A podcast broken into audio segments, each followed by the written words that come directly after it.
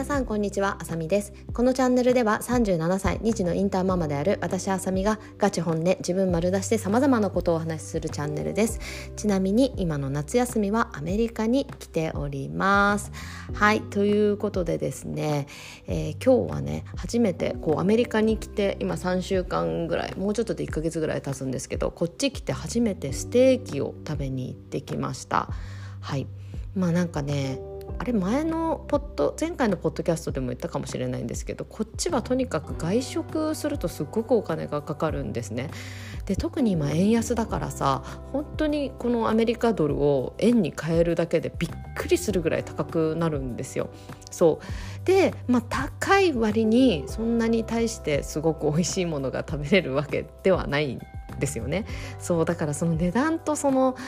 提供される料理のバランスがすごい悪すぎて外で食べるのが本当にあの嫌だというかえこの料理にこんなお金出したくないよねって思うことが多すぎるので基本的には、ま、家で自炊をしているんですけれどもなんと今日はですね私誕生日なんですね。そう誕生日で37歳になりましてはい。なのでちょっと冒頭のあの37歳2児のインターママの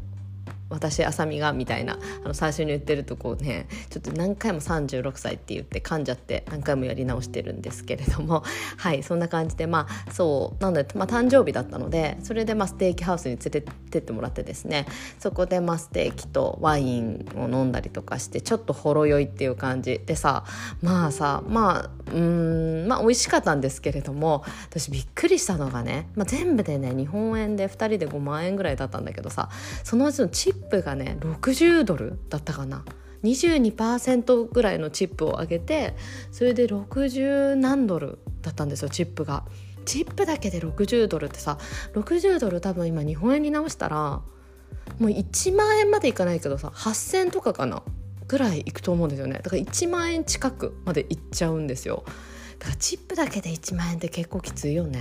っていうのはなんか改めてやっぱ思いましたね。わ外食って高いなって、うん、改めて思ったっていうお話です。はい。ということで今日のトークテーマはアメリカでびっくりした、えー、ランチ事情というお話をさせていただきたいと思います。ランチというとね、まあ、あのキッズの、えー、子どもたちのね学校のランチのお話なんですけれどもそう。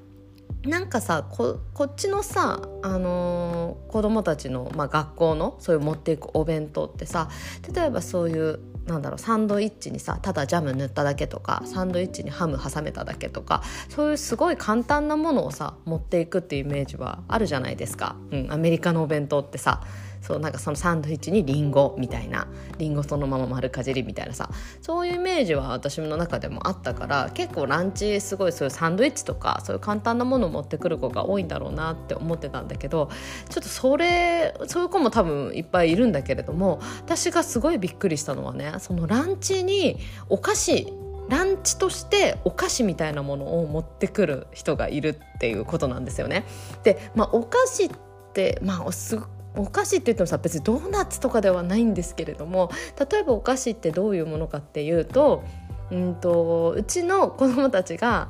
の学校でいたのは、えっと、リンゴと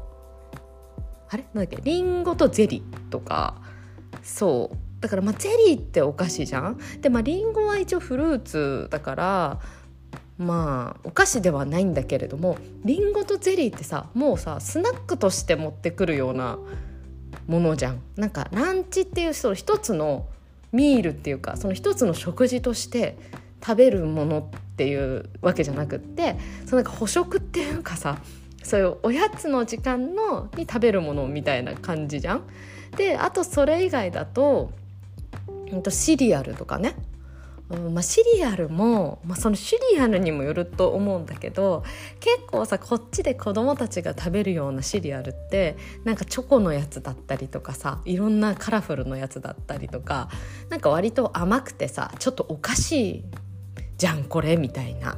ようなのが多いと思うんだよね。だから多分そんな感じのちょっとお菓子っぽいシリアルだと思うんですけどそういうのを持ってくる人がまあちょいちょいいるっていうね感じでうちの子供たちもうなんかランチにねお菓子持ってくる人いるんだよとか言ってさ教えてくれてそれでよく聞いたらそんな感じだったんだけどそれであいやその簡単なもの持ってくるそんな凝ったねお弁当持ってくる人はいないんだろうなと思ってたけどまさかそのちょっとお菓子みたいなの持ってくる人もいるんだっていうのにすごいびっくりして。まあでもそれは子どもたちがからしか聞いた話じゃないから私が直接目で見たわけじゃないからさ本当なのかなと思って私のその知ってる子でえー、というアメリカ育ちのね日本人の子がいるんだけどその子にも聞いてみたんですよねそしたらその子もいやまあなんかお菓子みんながみんな持ってくるわけじゃないけど、まあ、そういうシリアルとヨーグルトとかランチとしてシリアルとヨーグルトとか持ってくる人はいますねみたいな感じで言っててだから結構まああるあるっていうか、うん、そういう感じなんだなっていうふうにね思いましたね。でその子とねいろいろメッセージやり取りしててさすごい面白いなと思ったのがその子確か小学校とか中学校ぐらいまでアメリカにいたのかな？それでなんかその中その学校のね授業で食育の授業っていうのがあったらしいんですよ。でその食育の授業でそのピザは炭水化物とお肉と野菜が全て入っててもうパーフェクトな食事ですっていう風に習ったんですよねって言ってたんですよね。そうだからさそれすごいくないですか？日本人からするとピザを、まあ、そのパーフェクトな食事っていう風に呼ぶのってすごいなって思って、まあ、確かにね炭水化物と、まあ、お肉と野菜入ってるけれども日本だったらもうピザってさジャンクフードのうちの一つっていうかもうハンバーガーとかと一緒一緒のくくりですよね。なんかすごい美味しいし私も大好きなんだけどなんかこうやっぱりあんまりこう体にすごく良くないっていうか、まあ、バランスもそんなに良くないから実際。だからちょっとそんなにいっぱい積極的にこう食べない食べないよねみたいな。たまに食べたいけどそうそんなにちょっとこうなんていうかなたくさん食べるなんかこう連続で食べたりとか何日も連続で食べたりするの嫌だなみたいな、うん、そんな感じの食事だと思うんですよね。そうだからそれをパーフェクトな食事ってこのアメリカでは教えるんだと思ってそれはすごいなんかなんか面白いなっていうふうに思いました。でその、えっと、アメリカ育ちの子はやっぱ今は日本に住んでるんですけどやっぱ日本でこうピザ食べる時にやっぱちょっとこう何罪悪感というかこうジャンクだから罪悪感あるじゃないですか。だから日本でピザ食べてそういう罪悪感な気分になりそうな時はそのアメリカでの食育の授業を思い出してあピザはパーフェクトな食事だっていうのを思い出して食べるって言っててなんかすごい面白いなってはい思いましたねなのでまあなんか食事のに関してはさやっぱりいろいろね